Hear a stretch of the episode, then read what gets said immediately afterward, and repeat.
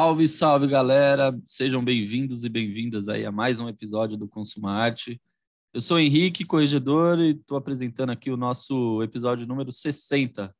E quem faz isso comigo aqui é o Léo. E aí, como você tá, mano? E aí, mano? E aí, galera, beleza? É isso aí, 60 episódios. Eu lembro quando chegou nos 50, a gente falou, né? Aí, é uma marca, que legal. Então é isso aí, vamos que vamos. Agora o rumo ao, aos 100 episódios, né? Ah, logo, logo chega. Logo, logo chega. Exatamente. E, cara, é isso, né? Valeu aí pela, pelos 60 episódios. Vamos que vamos, mais, mais isso episódios. Aí. E dá, um, dá alguns recadinhos aí pro, pro pessoal que tá ouvindo a gente. Para principalmente quem está chegando aí, pessoa nova, que não sabe o que, que é isso aqui. Nós somos um, uma, um podcast e também uma plataforma de conteúdo a gente solta conteúdos aqui todas as segundas nas plataformas de áudio aí, são os episódios de podcast. E todas as quartas e sábados tem vídeo lá no nosso canal no YouTube. Então a gente a gente conversa aqui, bate papo com artistas, não só artistas, mas pessoas que trabalham no mundo da arte. É, arte, qualquer temática da arte, grafite, picho, arte contemporânea, ixi, estilogravura, enfim, cinema, fotografia, tem tudo aqui. Então, para você que gosta aí, é, sejam bem-vindos e bem-vindas. E espero que vocês gostem do nosso conteúdo e compartilhem aí com a galera, beleza? E hoje a gente recebe uma pessoa aqui muito, muito talentosa. A gente adorou conhecer o trabalho dela. Veio por indicação de um artista que já passou por aqui, inclusive mandar um abração para ele, Enivo. Grande abraço, parceiro. E estamos com ela aqui, a multiartista Ziza. E aí, Ziza, tudo bom? Seja bem-vinda. Gratidão, gratidão, Enivo, por essa conexão.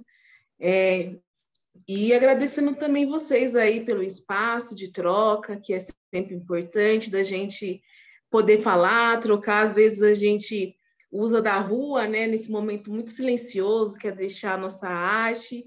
E sempre gosto desses lugares que a gente pode aqui criar essa rede e esse debate. Ah, que legal, Ziza. A gente agradece muito sua participação e a gente concorda muito com o que você falou, né? Acho que o objetivo aqui do, do podcast é justamente esse, né? Trazer cada vez mais artistas. E uma das coisas que a gente mais fica feliz aqui é quando o artista que a gente está conversando foi indicação de alguém que já passou por aqui, né? Porque aí a gente vai vendo realmente essa rede aí se construindo, né? Essa conexão. E aí, tendo cada vez mais esses espaços aqui, aí a arte vai, vai chegando cada vez para mais pessoas.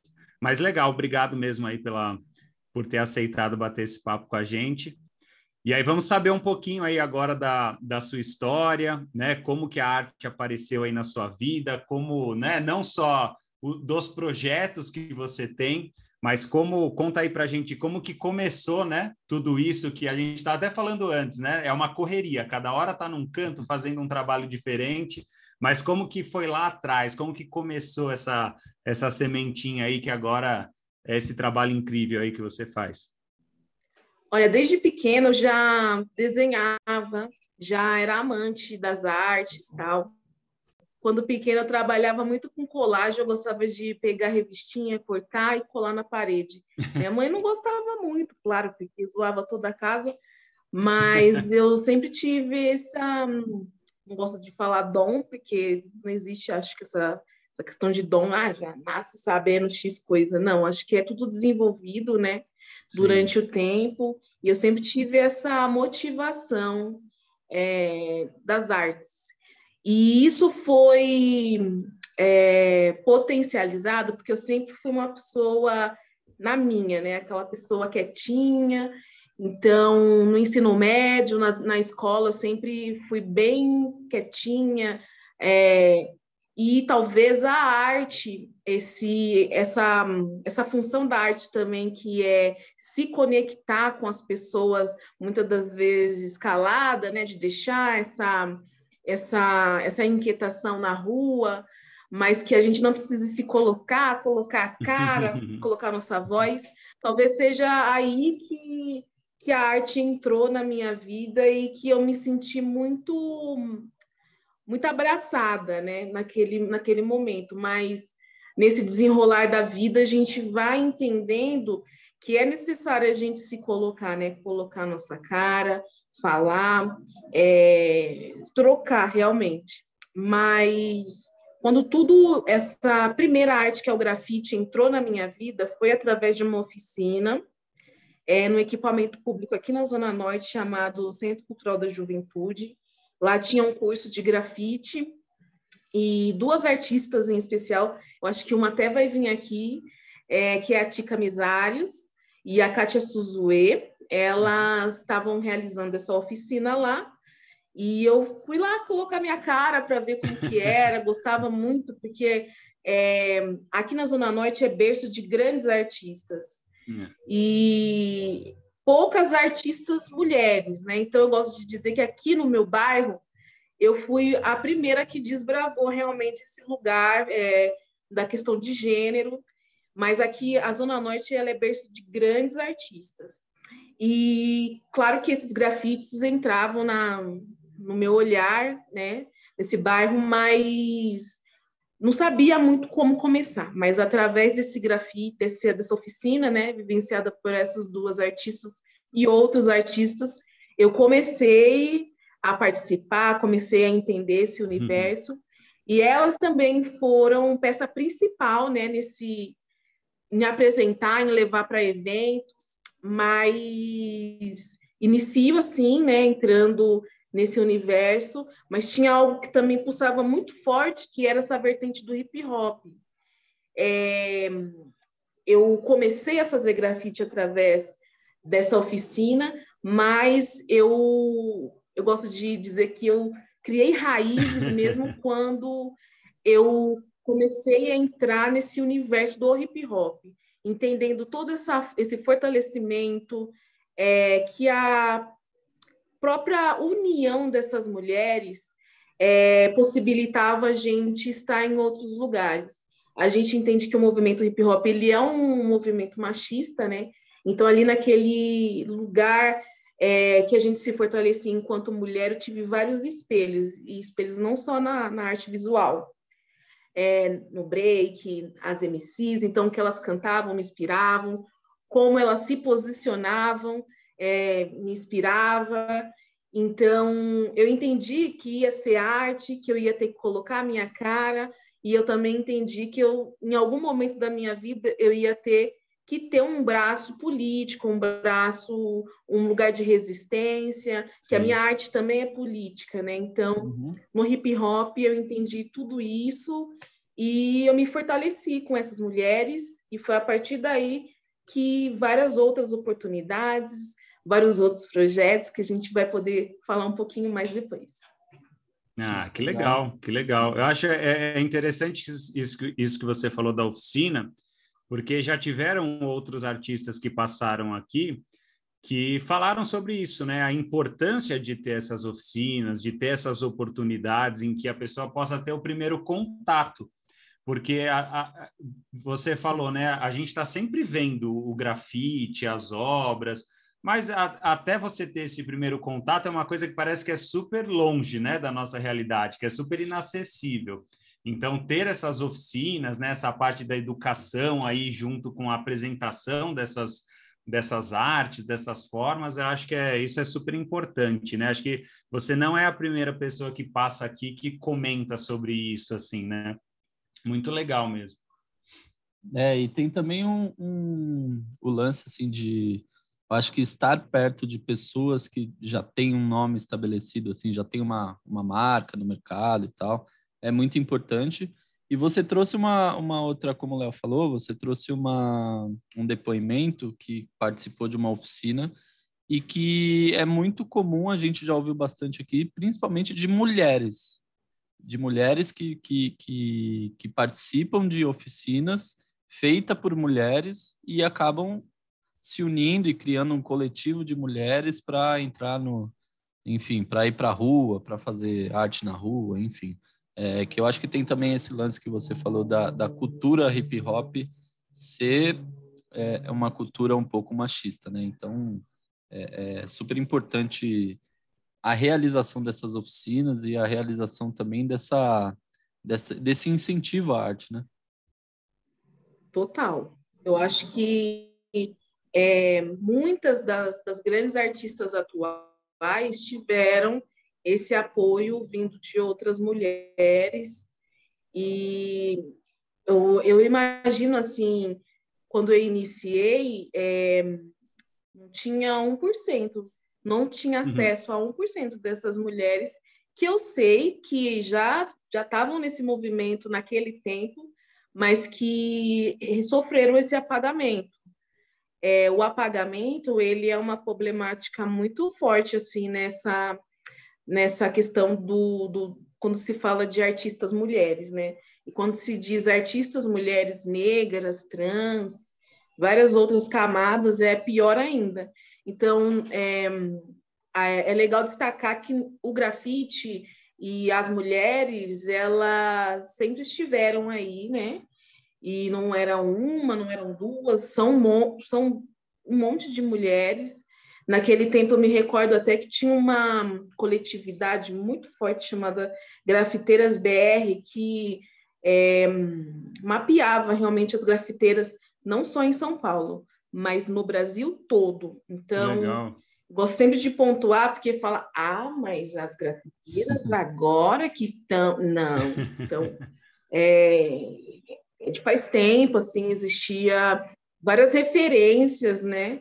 E é legal pontuar para não cair nesse apagamento realmente. Exatamente. Isis, é, é interessante, você falou dessa questão do apagamento, e, claro, né, a gente vê as suas obras, é um, é um tema que você aborda muito, né? O apagamento da história uhum. negra, das mulheres negras.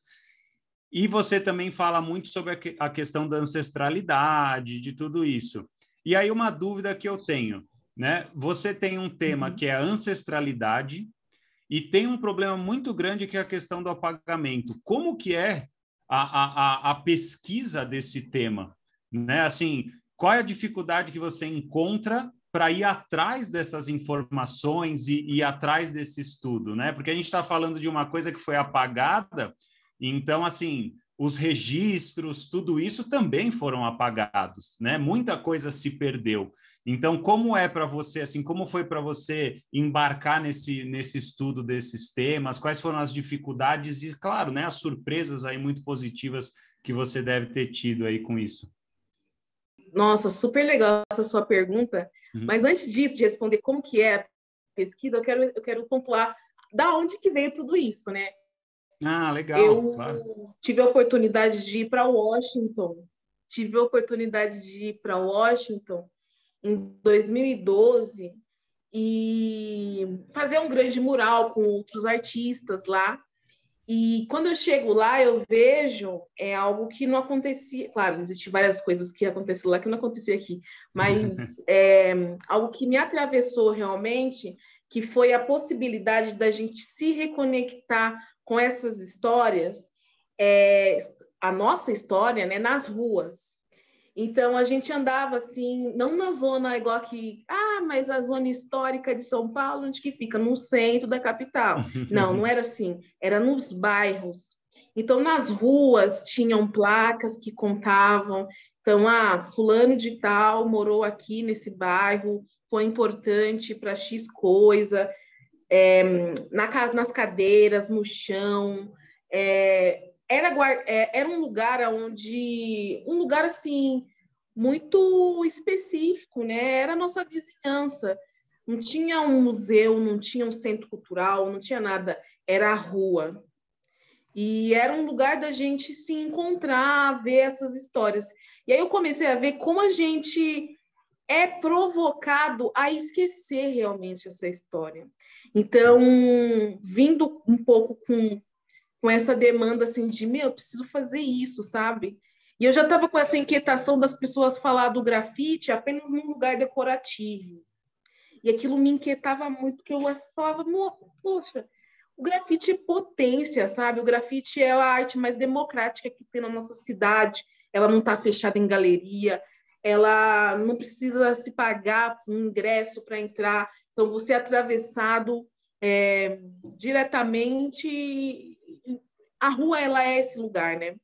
Aí eu falei, eu preciso voltar e, e, e absorver tudo isso, mas quando eu volto, eu sinto que eu mesmo estava um pouco perdida.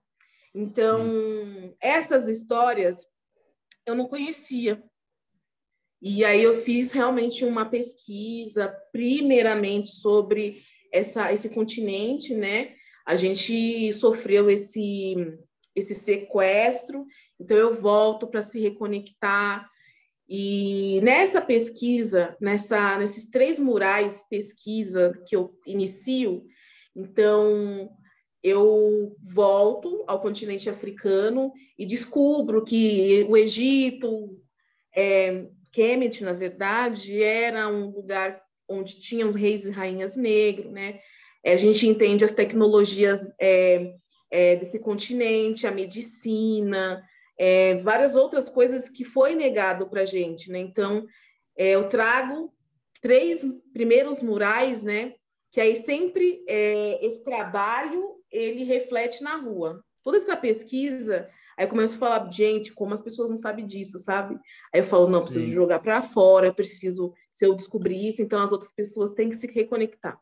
Aí o primeiro mural é o Ancestralidades, que é o Baobá, desculpa, Baobá, que é aqui na Zona Norte, que aí ele fala sobre essa árvore, né, o baobá, que é a árvore da vida, mas que existia outras histórias falando que antes desse, desse sequestro que ocorreu no continente africano, é, as pessoas davam voltas nesse baobá para esquecer de quem você era, mas nesse mural eu trago esse baobá vida, né? Então, como se fosse um novo início. E tem um rosto, né? Dois rostos, um olhando para o outro, falando sobre é importante a gente se olhar, se reconectar. Aí o segundo mural é no Rio de Janeiro, ele está dentro daquele circuito lá do Rua Walls, são Sim. vários murais assim enormes lá na zona portuária. E aí eu falei, gente, zona portuária do Rio de Janeiro. Eu falei, gente, aqui, aqui nesse lugar, sabe? Ocorreu vários desembarques desses é, sequestros. É, aí eu falei, ai não, vou, vou ter que colocar algo aqui que atravesse realmente. Aí eu falei sobre os tecidos africanos, os têxteis. É, que a gente chega aqui muito no Brasil como, ai, é decorativo, é lindo. E aí se perde toda essa essência, que na verdade o tecido, os tecidos africanos, ele contam histórias. Então, sei lá, tem o tecido bogolã. O tecido bogolã do povo do Mali, ele é feito com argila, ele, ele é feito com, com recursos naturais dali daquele lugar. E aí eles fazem esse essa pintura com esses recursos e tem várias químicas que eles utilizam para modificar essa argila que é laranja, ele transforma em preto, marrom.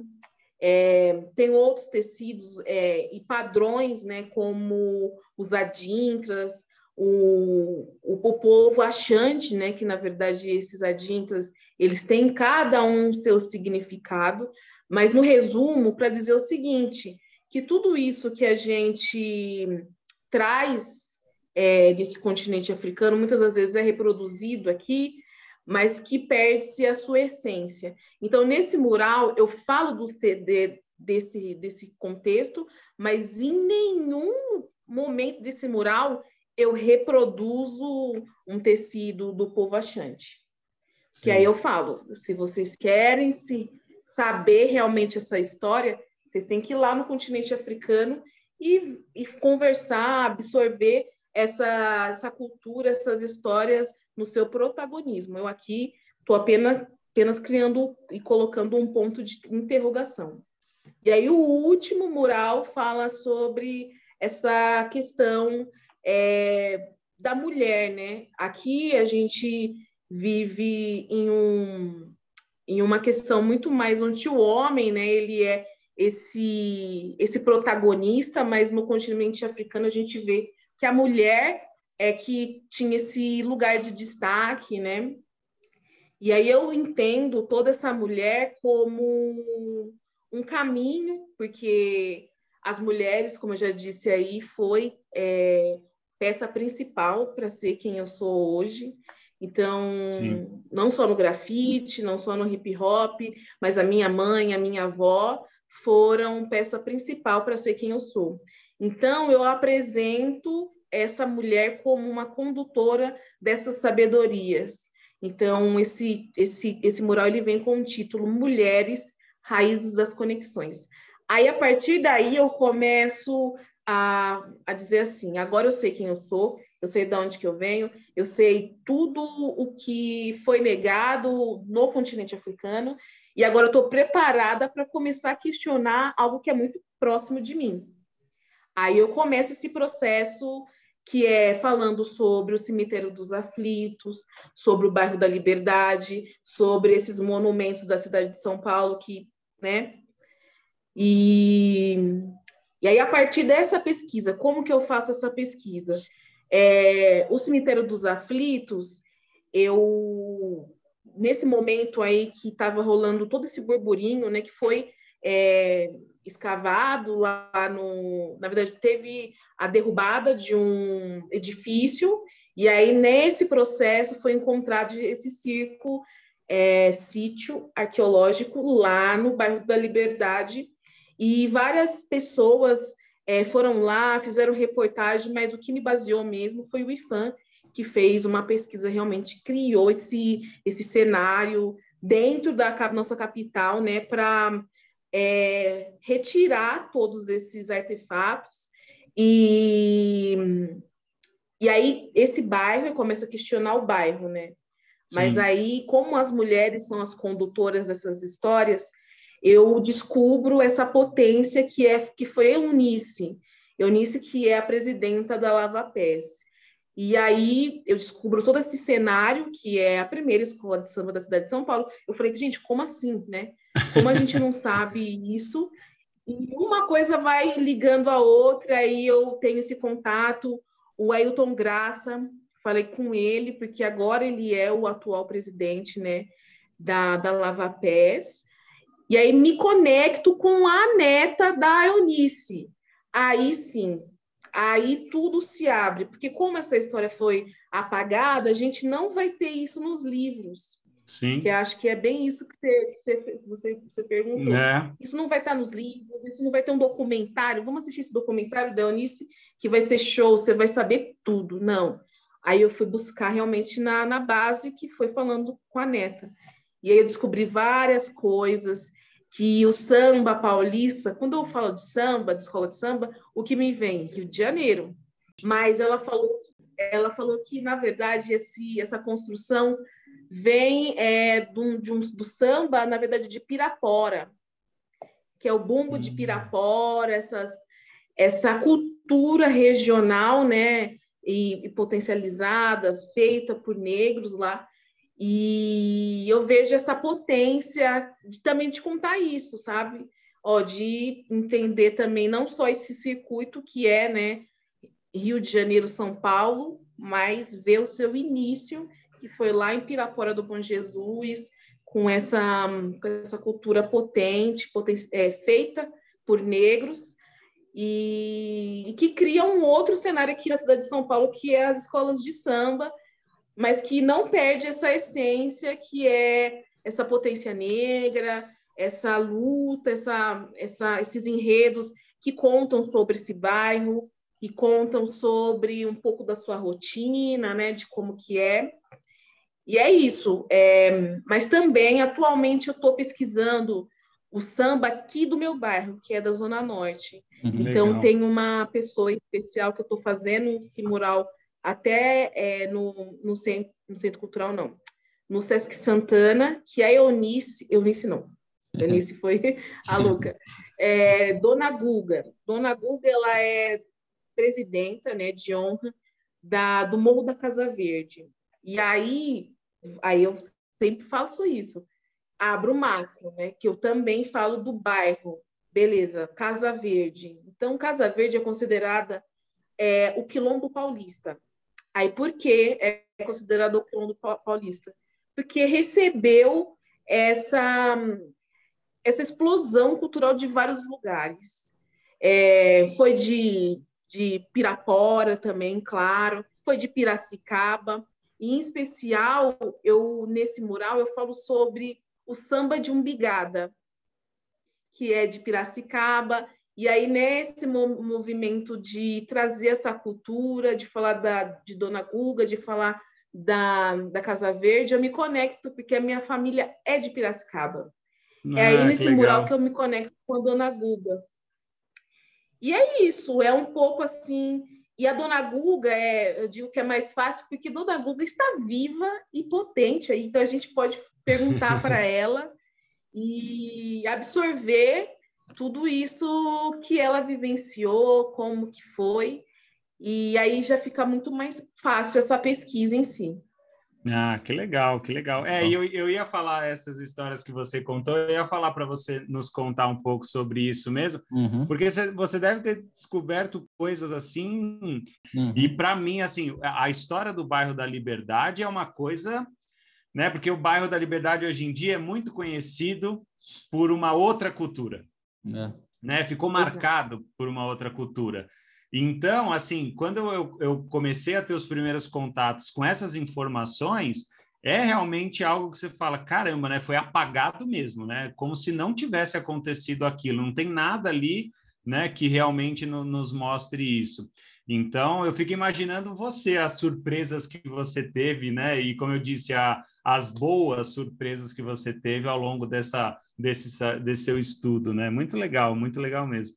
É muito, muito, Olha. é muito rica, né? A história. Demais. É muito rica. Eu acho que, que se eu não me engano, aqui eu, eu já li bastante sobre o bairro da Liberdade, que era o bairro Pólvora.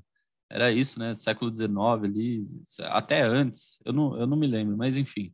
É uma, é uma que hoje todo mundo conhece aqui em São Paulo pela, por ser um bairro da comunidade maior, reduto da comunidade japonesa, não é bem assim. Né? Lá, lá atrás foi, foi uma, é uma outra história que tem por trás, mas enfim. E, Isis, é muito legal você falar sobre essas histórias, e eu até ia entrar num ponto aqui, mas eu acho que ela já até acabou. Uma, uma, é, essa, tudo isso que você falou sobre, sobre é, é, lava-pé, sobre as escolas de sambas e etc., a, a Eunice, você fez uma, uma exposição que é Mulheres Raízes da Conexão, né? Que foi lá no Choque Cultural e na Casa Preta Hub. Elas ainda estão lá ou, ou, ou já, ou já saíram do, do já, já fazem parte, já entraram outras exposições no lugar? Sim, então, é, eu recebi um prêmio do, do, em reconhecimento a essa trajetória é, que eu tive, que foi esse prêmio seria essa, uma exposição. Só que aí eu criei todo um outro cenário, porque comecei também indo para a rua, criando esse universo do debate. Então, a primeira coisa que eu fiz foi fazer um lambe que é um lambe, um lambe bem polêmico, que tem uma mulher é, uhum. virada ao contrário, que na sua mão tem aqueles é, aquelas luzes bem caracterizadas, né, daquele bairro Nipo. Sim. E aí as pessoas começavam, né, mas por que, que ela está virando ao contrário? O que está acontecendo? E aí se cria esse universo de entender aquele lugar que é o cemitério do é, na Liberdade. Mas, antes de, de falar dessa exposição, deixa eu só contar rapidamente é, esse, esse cemitério, porque, gente, essa é a, é a história assim que eu falo, gente, como isso aconteceu? Como tem um cemitério e ninguém sabia? É. E, e aí, nessas pesquisas, a gente vai entendendo assim: a cidade de São Paulo ela foi construída num, na, na seguinte ideia. A Igreja da Sé, tudo que existia na frente da Igreja da Sé era o que era topzeira. Então, ah, o que, que era mais chique estava à frente da igreja. O que estava atrás é o que era negado. Então, o Bexiga, o bairro da Liberdade, o Cambuci, assim, era onde que a, que a galera que era base né, morava. E aí, o que aconteceu? Teve essa expansão desses bairros, é, então, os negros, o, né, os imigrantes moravam nesses bairros. Só que aí, com a expansão da cidade é, e desse lugar, eles pensaram assim: é, quem era rico era enterrado aonde? Dentro da igreja, ah, com as pompas todas, né? E os pobres, os ladrões, aí eles falaram, a gente precisa criar um cemitério. Aí falou, aonde que a gente vai colocar esse cemitério? Ah, vamos colocar lá onde, no lugar X, onde que a gente, né, mora essa galera que a gente não gosta, X, né? Aí colocou esse cemitério público. Então, lá é o primeiro cemitério público da cidade de São Paulo. Nem estou falando desse outro lado lá que tinha forca, né? Sim. Que lá era onde eram julgadas as pessoas. Então, ali também é onde era enforcado e era enterrado esses, essas pessoas, os ladrões, né? Então, esse cemitério foi colocado lá justamente por isso. Só que com a expansão da cidade, esse bairro, os negros, os, a base da cidade foi o que empurrada para as pontas da cidade. E aí uhum. teve essa essa movimentação dessa classe, que agora a gente pode falar lá, a cidade de Tiradentes, aqui a Zona Norte, vários bairros, que é, é construído através dessa, dessa mão, dessa, dessa galera que migrou. Só que não ornava né, um cemitério nesse lugar onde que estava sendo é, reconstruído. É um pouco que ocorreu ali no Largo da Batata. Não sei se vocês Sim. se recordam de como que era o Largo da Batata, né? Então, assim, é, existe essa, essa transformação desse bairro. Só que no, nos estudos dizem que as pessoas que foram enterradas ali foram retiradas, veja só, foram retiradas e colocadas no cemitério da Consolação. Veja só. Só que ah. não ocorreu isso, né? É, essas pessoas negavam, negadas jamais teriam essa grande importância para essa galera que, que refez esse lugar.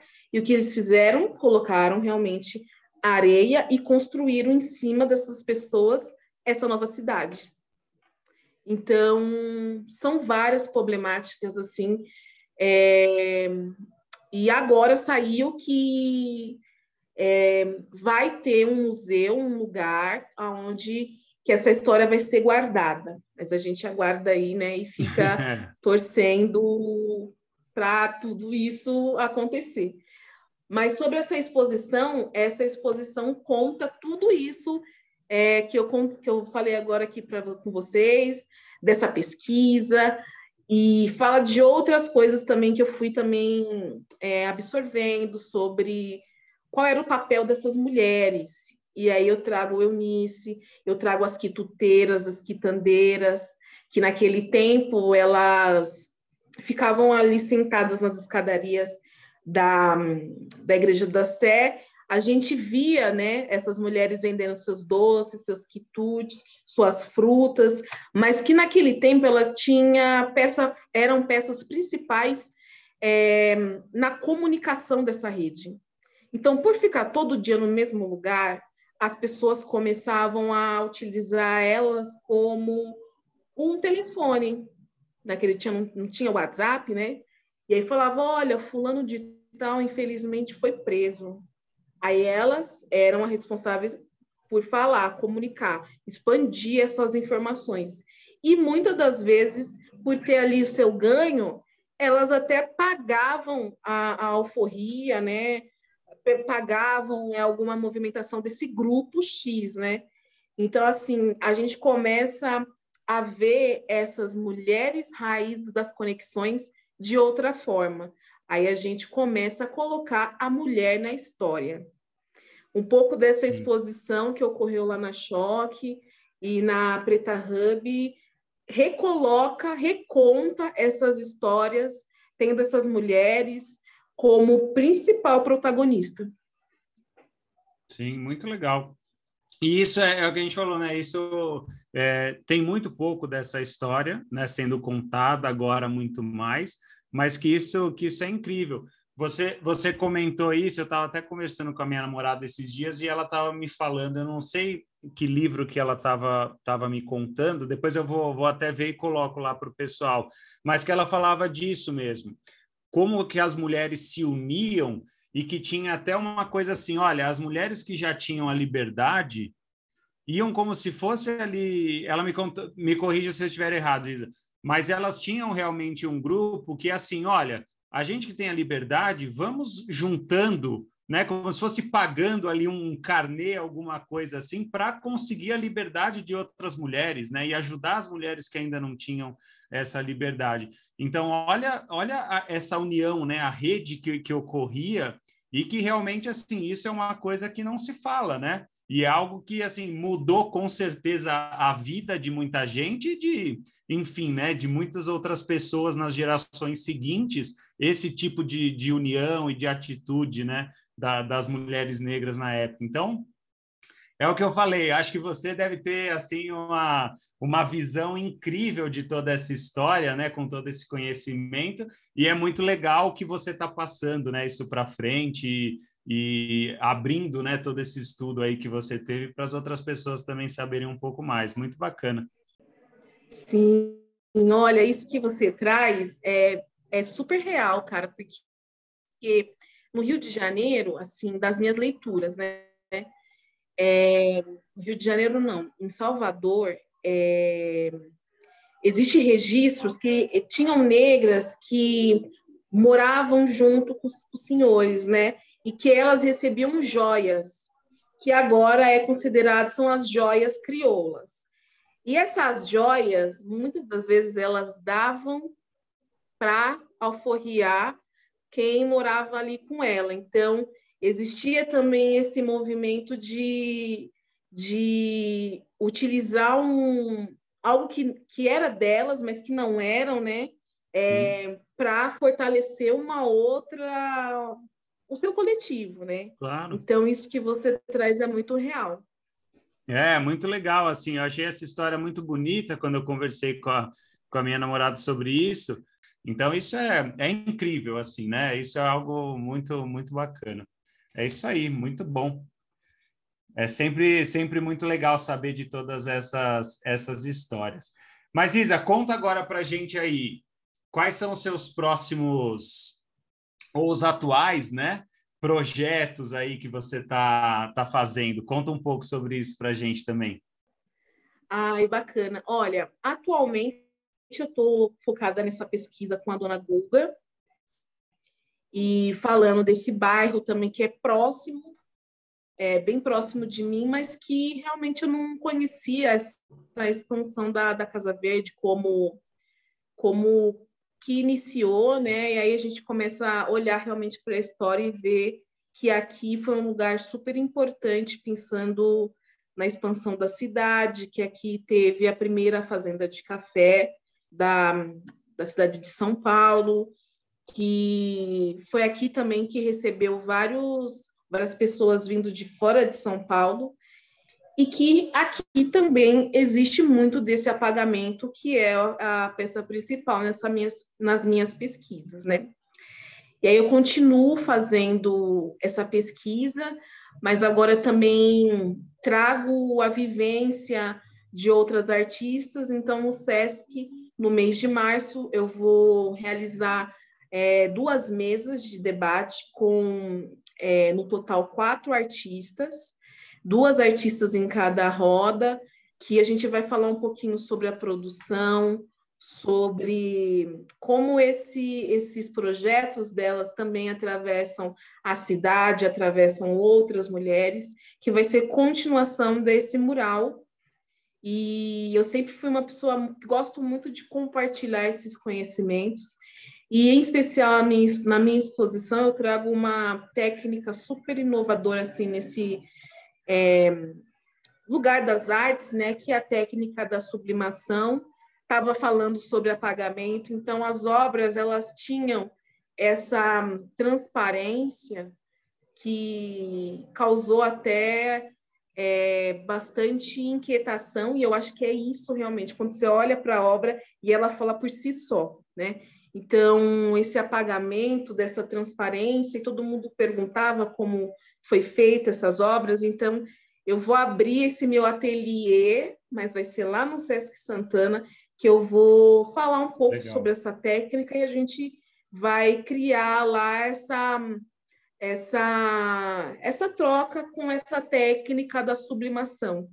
É, entendendo também que a gente, eu hoje me coloco como uma multiartista porque é, eu gosto muito de criar e, e de experimentar.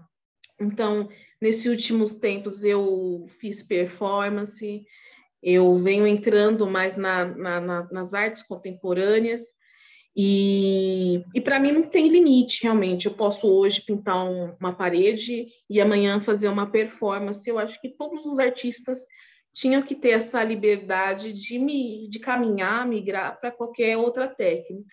Uhum. Então, esse ano eu tento também me jogar para fora de São Paulo.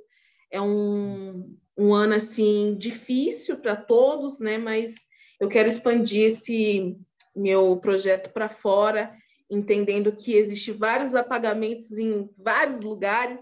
E aí eu quero caminhando, conhecendo, descobrindo, absorvendo. É, e aí, até agora, eu tenho dois lugares aí que eu vou fazer uma visitinha nesses últimos meses. É bastante coisa, é isso aí. É, muita coisa. Mas muita fala, coisa. Ô, Ziza, uma, uma, primeira. Eu tenho duas aqui para mandar para você. A primeira, quando que vai começar esses eventos aí lá no Sesc Santana? E a segunda, para você falar um pouquinho mais sobre a, a, a, as técnicas, principalmente a técnica de sublimação, né? Como que você vai trazer ela para suas. Quer dizer, como que você vai levar ela para suas artes, né? O seu trabalho aí. Sim. Bom, as duas rodas elas vão ser nos últimos dois sábados do mês é, de março. Eu acredito ah. que seja 27, não, não sei qual é o último, mas é os dois últimos sábados. É, 26 e um Isso. antes que é, que é, Enfim, que é 19, 19 e 26. Exato. É, trago isso é, no dia é, 20, 20, 19, 19 é, vai ter artistas que trabalham mais com as artes contemporâneas. E no dia 27 eu trago duas artistas que bebem muito das artes urbanas, que, que é a Pan e a Mota. A Pan ela já é, por muito tempo fez bomb, então esse universo street mesmo das ruas, ela vivenciou. A Mota tem essa pegada também do ancestral, então vai ser um lugar bem bacana, mas também trago elas nesse dia 26, porque dia 27 em São Paulo é comemorado o dia do grafite, né? E aí também quero colocar um ponto de, né, fazer um burburinho, também é, entendendo esse lugar do dia do grafite é, a gente comemora devido ao Alex Valauri, né, que é uma pessoa do Estêncio. E aí quero também dar um buli ali, fazer algumas inquietações, para a gente começar também a, é, a ver toda essa história que é jogada para a gente, mas, poxa, será que ele era do grafite mesmo? Porque eu fico com essas inquietações, sabe? Poxa, a gente entendendo a São Bento, esse movimento que foi o hip hop, que nasceu lá, é, talvez não poderia ser uma pessoa que, né, que, que esteja mais ligada a essa vertente. Então é isso que a gente também vai, eu vou, eu vou ser a mediadora, então eu gosto de inquietar essas mulheres, e aí é isso que a gente vai debater lá nesse, nessa data que para nós é uma data super emblemática, assim, e sobre a técnica da sublimação. A técnica da sublimação, ela hum, nada mais é do que é, uma técnica que a gente utiliza um papel e uma tinta sublimática, tem esse desenho, a gente imprime esse desenho, aí a gente aplica ele em uma superfície que tenha poliéster, né? E como que é realizada essa técnica? Essa técnica, a gente pega esse papel é, impresso com essa tinta sublimática e coloca ele em um calor acima de 200 graus. Que aí tem essa máquina que a gente prensa esse papel e esse tecido. E aí o que acontece nesse nessa técnica? Esse essa tinta ela vira pó uhum. e aí ela gruda nesse, nesse tecido. E aí é super legal, porque vira um pole, desaparece e aparece, sabe? E aí eu falei, nossa, que legal disso. E aí várias pessoas, depois que descobriu também como que se faz, achou super coerente de ter, de não ter feito no pincel, sabe? Assim, eu falei, gente. E aí eu tenho que agradecer também ao Baixo, o Baixo Ribeiro, que é o, o responsável lá pela Choque Cultural, que teve uma delicadeza em me receber nessa galeria, sabe? Uma pessoa que olhou o meu trabalho, a gente problematizou, Renata Filinto, essa grande artista, curadora, professora, que me, realmente foi uma grande amiga, segurou comigo essa exposição, foi a minha curadora, escreveu um texto lindíssimo e me colocou realmente nesse outro lugar. Nesse, nesses últimos anos, eu venho realmente é, querendo, né, de uma forma bem profissional, me colocar em um outro lugar e me e entender que essa arte, a minha arte, ela é ela principalmente ela é como se fosse um livro, né? Ela não está escrito, mas ela também conta-se muitas histórias. Então é um pouco disso que a gente vai ter nessa oficina lá. É, quem viu a exposição da Choque vai entender muito bem, e quem não viu vai aprender lá. É... Eu, eu gosto sempre de abrir realmente, de não guardar o segredo, né? E, e é isso, jogar para frente, ver o que as pessoas também possam fazer uhum. é, com essa técnica, que é fantástica. Eu super gosto. Também sou da moda, né? Então, vou pegando um pouquinho aqui, um pouquinho ali, vou recriando tudo. Vai juntando muita muito referência, bom. muito bom, Ziza. Pô, é. É, e, e, eu vou, vou, até deixar aqui já, não falei no começo, né, para todo mundo, quem quiser acompanhar, saber mais sobre os trabalhos da Ziza, sobre as exposições, etc. Sigam ela lá no Instagram, arroba soberanaziza, tudo junto. É, tem o nosso também lá, arroba consuma arte. E, pô, brigadão, Ziza, pelo, pela aula que você deu aqui para a gente. A gente sempre fala que cada episódio que a gente grava aqui, que a gente bate papo com, recebe pessoas, é sempre um aprendizado, uma troca muito grande, esse compartilhamento de, de ideias, de conhecimento, de histórias, enfim. É sempre uma, algo muito prazeroso para a gente, a gente adora isso. E também gosta de, de compartilhar, né? A gente faz isso daqui que é para compartilhar, tanto com vocês, pessoas da arte, como o pessoal aí que está ouvindo a gente. Então, poxa, muito obrigado. Ah, obrigada a vocês aí pelo convite, super feliz. Como eu já disse, gosto muito desses lugares. É também um lugar onde que a gente pode é aprofundar, né? Porque às vezes a gente joga uma exposição, as pessoas passam, vê, entende 20%, Aí quando o artista fala, pô, eu pensei nisso, mas não queria falar, sabe? E aí é um lugar onde que tudo junta, cria essa incomodação e a gente começa realmente a criar tudo isso que é super potente, que é esses atravessamentos da, das artes. Uhum. É isso aí. Concordamos aí com isso, Ziza. Muito obrigado mesmo pelo, ba pelo bate-papo. E é sempre legal quando no, no, episódio aqui nós temos histórias, né? Então, que nem você contou todas essas histórias para a gente, tá? A gente aprende bastante. E com certeza aí conte com Consuma Arte para passar essas histórias para frente, né? E continuar divulgando aí isso que é, que é muito importante. Mas é isso aí, valeu, boa sorte né, em todos os seus projetos. Sempre que sair aí as novas exposições dos seus trabalhos, a gente vai estar tá presente, vai estar tá divulgando, vai estar tá, né, prestigiando. E é isso. Obrigado por fazer parte aqui agora desse grupo aí de artistas que passou por aqui. Gratidão. Espero aí que todo mundo que, que ouça esse, esse podcast é, se conecte, é, siga a gente nas redes sociais e principalmente multiplique, né? Jogue para frente para que outras pessoas tenham acesso a tudo isso que é muito rico que a gente está aqui é, fazendo esse convite.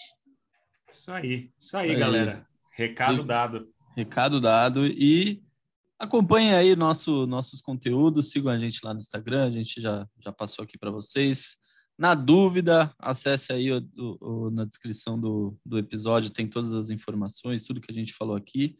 E é isso, semana que vem estamos de volta. Quarta e sábado tem, tem coisa nova lá no YouTube. Acompanhe a gente, tamo junto e um abraço. Valeu, galera.